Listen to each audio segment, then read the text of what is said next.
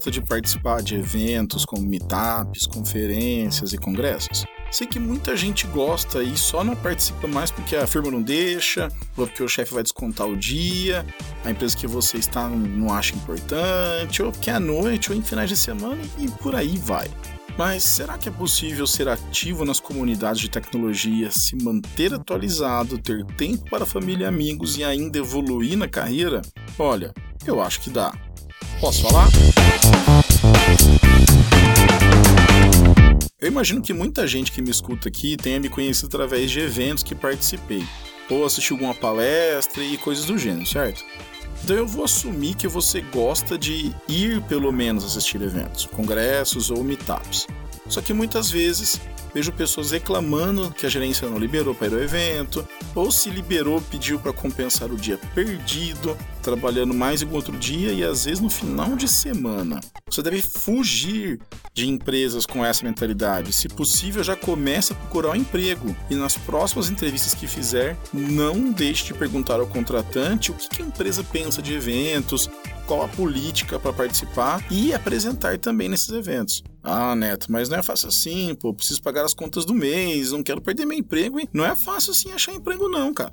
Sim, eu sei que essa pode ser a situação sua ou de várias pessoas. Mas então você pode se tornar o agente de mudanças no seu local de trabalho. Quer ver? Se você está indo como participante, faça um levantamento da grade do evento, é, veja nas últimas edições quem foi, pega o nome e o currículo dos principais palestrantes, e aí você monta um documento ou uma apresentação relacionando os tópicos que vão ser apresentados no evento ou que você tem ideia de assistir com o que é feito onde você trabalha. Vale fazer a proposta de, ao voltar do evento, fazer uma apresentação para seus colegas de trabalho sobre como foi o evento, tópicos interessantes, coisas para estudar, melhorias que podem ser implementadas e, e por aí vai, uma variedade de coisas para você fazer. E se você estiver indo para apresentar alguma coisa no evento, ah, bom, aí eu acho que a empresa vai até ter menos motivos para te bloquear, né?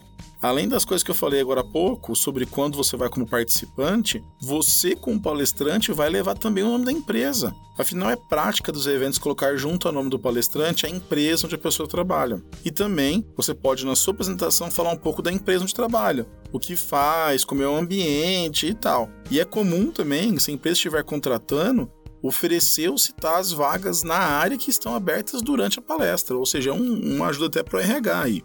Da mesma forma que você pode propor de fazer um resumo do evento para os colegas, você também pode se comprometer a fazer sua palestra para o seu time e assim compartilhar o conhecimento. Apresentando isso de forma clara, explicando os benefícios para a empresa, a liderança da empresa vai ter que, vai ter que se esforçar muito, mas muito mesmo, para achar uma justificativa que impeça você de assistir ou palestrar em um evento pode ser que mesmo apresentando todos esses pontos que eu falei, ainda haja a famosa desculpa do ah, estamos com prazo apertado, não dá para perder um dia de trabalho para evento. Ou então, se eu te liberar e todo mundo vai da empresa vai querer ir, eu não posso deixar um monte de gente faltar ao trabalho para ir em evento. Bom, é, realmente é importante ter consciência do impacto que o afastamento de um ou mais dias do trabalho vai custar no restante da equipe, ou em uma entrega importante. Mas, combinado, não sai caro, já dizia a sabedoria popular e também o, o restaurante japonês, né? Bom, como assim? Olha só, os eventos maiores e que são em dias úteis costumam ser anunciados meses ou até com um ano antes de realização do evento. Então o negócio é se planejar com antecedência. Assim que sair a data do evento ou que você ficar sabendo de um evento que quer ir, Faça o levantamento que eu falei agora há pouco e já marque de conversar com a sua liderança o mais rápido possível. E de preferência, já leve uma proposta de compensação ou de como adiantar algo da entrega e, se for preciso, até faça uma meta condicional do tipo, ó, se eu entregar algo até no prazo X, eu tô liberado para ir no evento, por exemplo. E caso você esteja planejando submeter alguma coisa no evento, mostre como a empresa pode ganhar exposição, mídia espontânea e que tipo de conhecimento que você vai gerar ao criar essa palestra. E mais uma vez diga sobre compartilhar esse conhecimento é, em forma de treinamento ou palestra interna. Funciona muito isso, tá? Mas a questão das empresas que querem descontar o dia é, que for o evento ou pedir para compensar fazendo o famoso banco de horas, é, isso é correto? Olha só, eu não sou advogado, as leis trabalhistas são bem complicadas, mas posso dizer, do ponto de vista de liderança de equipes gerenciamento de pessoas, que, né, considerar um evento que vai trazer mais conhecimento técnico relacionado ao trabalho que a pessoa desempenha na empresa como falta é, no mínimo, falta de consideração com o profissional, na verdade, né? Afinal, a gente está falando de evento técnico aqui para profissionais na área de TI, então aquilo que for absorvido durante o evento, as novidades da indústria, inclusive o networking que você vai fazer lá, mesmo que seja de forma indireta, vai trazer um impacto positivo para a empresa.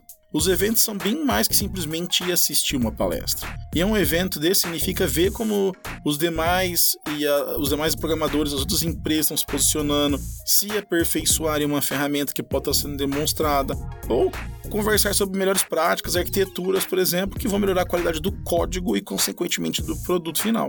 Várias empresas reclamam do tal débito técnico, né, que é causado principalmente pela correria que se tem hoje em dia, onde algumas pessoas confundem agilidade com bagunça. E aí, aquelas gambiarras ou, ou, soluções provisórias, vamos falar assim, vão ficando, ficando, ficando. E quando você vê, terei que fazer uma refatoração do código tão grande que acaba desistindo e deixando por lá. Com o tempo, isso só vai degradando e virando uma bola de neve. E além do efeito das janelas quebradas. Conhece?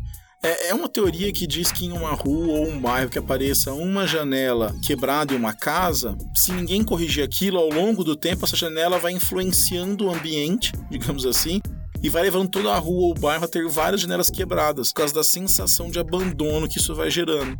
No caso do débito técnico é mais ou menos isso. Uma gambiarra aqui, um puxadinho ali, e como tudo já tá uma zona, e um dia vai ter que refatorar tudo mesmo, ah, tudo acaba deixando do jeito meia boca mesmo, até o momento que fica insustentável. Mas o que, essa conversa de débito técnico e janelas quebradas tem a ver com em evento de TI ou não? Olha só, quando você vai nesses eventos, assiste conteúdo de qualidade, conversa com outras pessoas de outras empresas. Você vai trocar experiência, vai ver estudos de caso, aprender ou pelo menos ficar sabendo de novas features, ferramentas e tecnologias. E aí, você pode levar esse conhecimento para dentro da empresa, como eu já falei fazendo palestras internas, vídeos ou até escrevendo um blog post interno. E melhor ainda se for externo, né? E aí você vai plantando a semente na equipe que manter as coisas atualizadas, o código mais moderno, precisar das melhores práticas e, e por aí vai.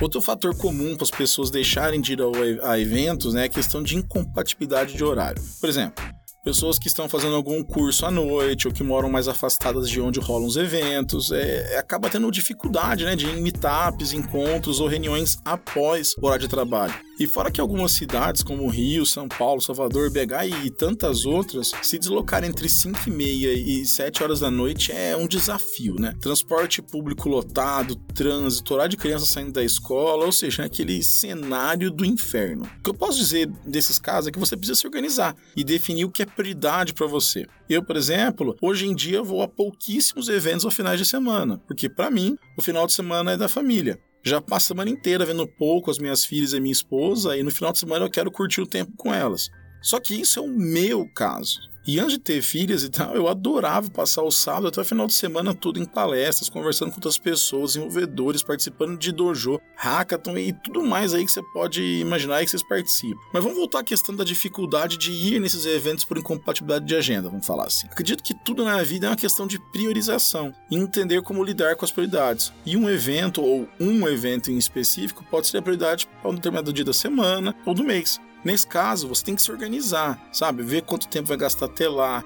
Se tiver o costume de usar a agenda, bloqueie o horário do evento e também um, um tempinho antes para você poder né, usar no deslocamento. E se for possível, vá um pouco antes, encontre o café, algum lugar que possa trabalhar, se for necessário. E se você tiver família, companheiro ou companheira, ou algo que dependa de você, lembre de combinar, falar data, não deixar para a última hora. Vários desses meetups e eventos em geral costumam ter periodicidade específica, tipo toda primeira segunda-feira do mês. Ou pelo menos divulgar o evento com, em geral, um mínimo de um mês de antecedência. Então, se organizar direitinho, todo mundo vai impacto que estar engajado nas comunidades pode ter na sua carreira? Ou como conciliar a participação em eventos e o crescimento profissional? Ó, eu sou meio suspeito para falar porque meu trabalho hoje é justamente estar engajado em comunidades, criar conteúdo e participar de eventos.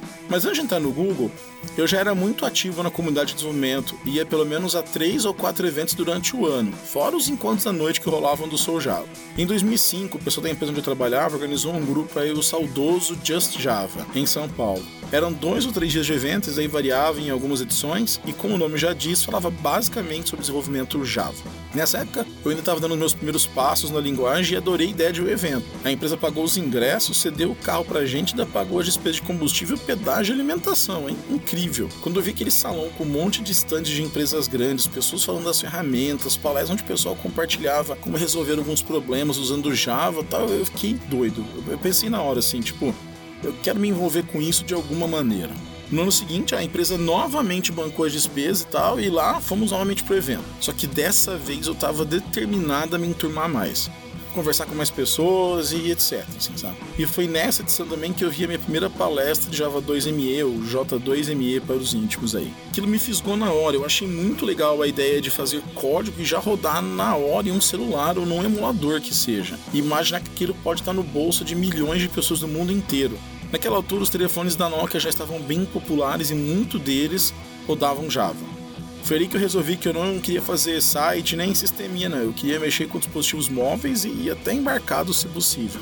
Então, pois bem, eu fui me enturmando e depois do evento comecei a encher o saco do pessoal do Soul Java para poder participar do evento no outro ano. O Maurício Leal, que hoje é um grande amigo, na época me fez um desafio: fazer um aplicativo com a grade do evento e instalar no celular das pessoas que forem ao evento topei na hora, é claro, né? E meus amigos e minhas amigas, eu não tô falando de publicar na loja aplicativa, as pessoas baixarem no 4G, esse melzinho na chupeta, né? O ano era 2007, a iPhone e Android ainda eram boatos e só foram lançados depois do Just Java. E não havia nenhuma outra forma de instalar o app se não fosse por Bluetooth, quando o celular tinha Bluetooth, ou pelo cabo mesmo.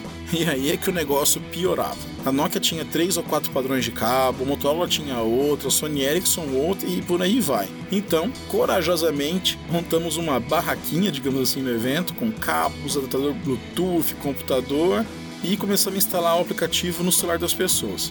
Para ser sincero, eu não sei em quantos celulares instalamos, mas sei que foi um grande sucesso e que várias pessoas comentavam sobre isso depois. E foi nesse evento também que apresentei minha primeira palestra sobre J2ME, um auditório cheio de gente muito mais experiente do que eu, que estavam ali para me vir falar daqueles programinhas de celular foi, foi incrível. Costumo falar que essa foi a porta de entrada para o mundo das comunidades, né?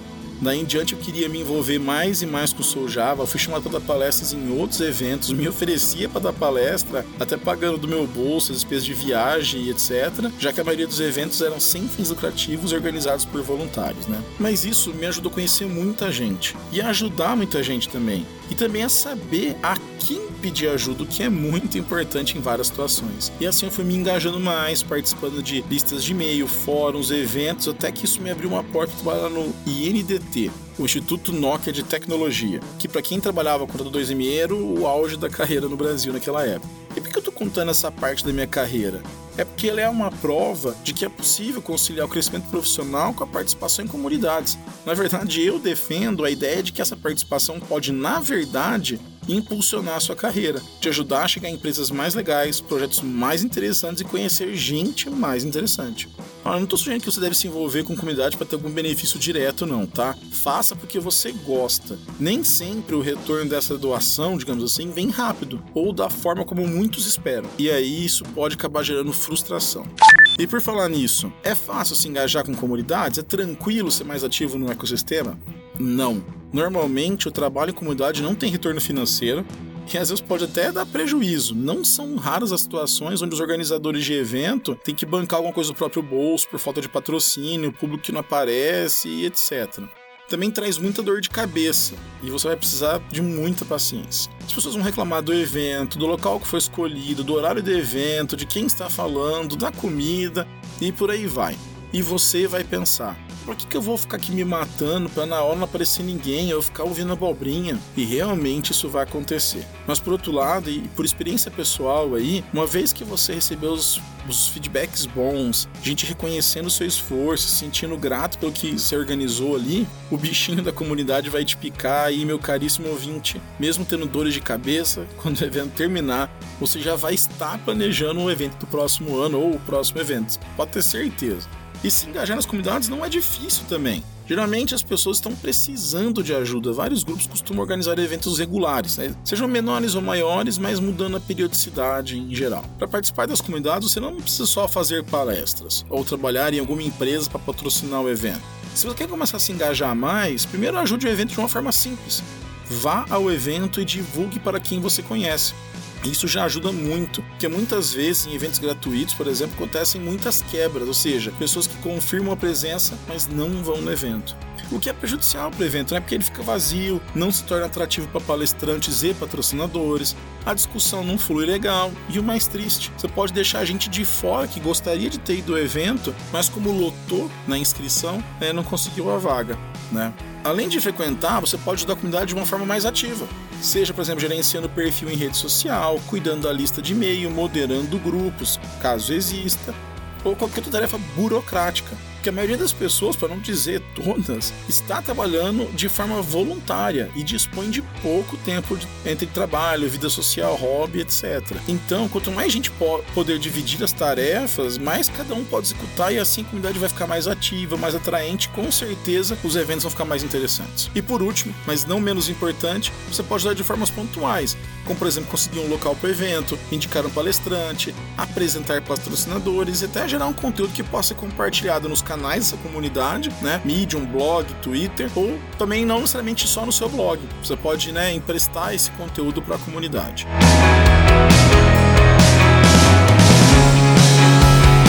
E aí, ainda acha que não é possível levar carreira e participação em comunidades ao mesmo tempo? Espero que tenha pelo menos te apresentado um novo ponto de vista sobre esse assunto. Mais uma vez, encontre um jeito de ajudar da maneira que você puder. Isso vai ajudar você a se sentir melhor e ainda pode ajudar na sua carreira, seja com uma proposta de emprego, porque te conhece de algum evento, ou porque você viu uma oportunidade em um desses eventos que você foi, ou até pelo networking que você fez quando participou. E se na sua cidade ou região não tiver uma comunidade para você entrar, pode ser então uma ótima oportunidade para você juntar com alguns amigos e colegas e iniciar algo para outras pessoas. Vai ser uma ótima oportunidade para você desenvolver suas habilidades, conhecer gente nova e ajudar as pessoas.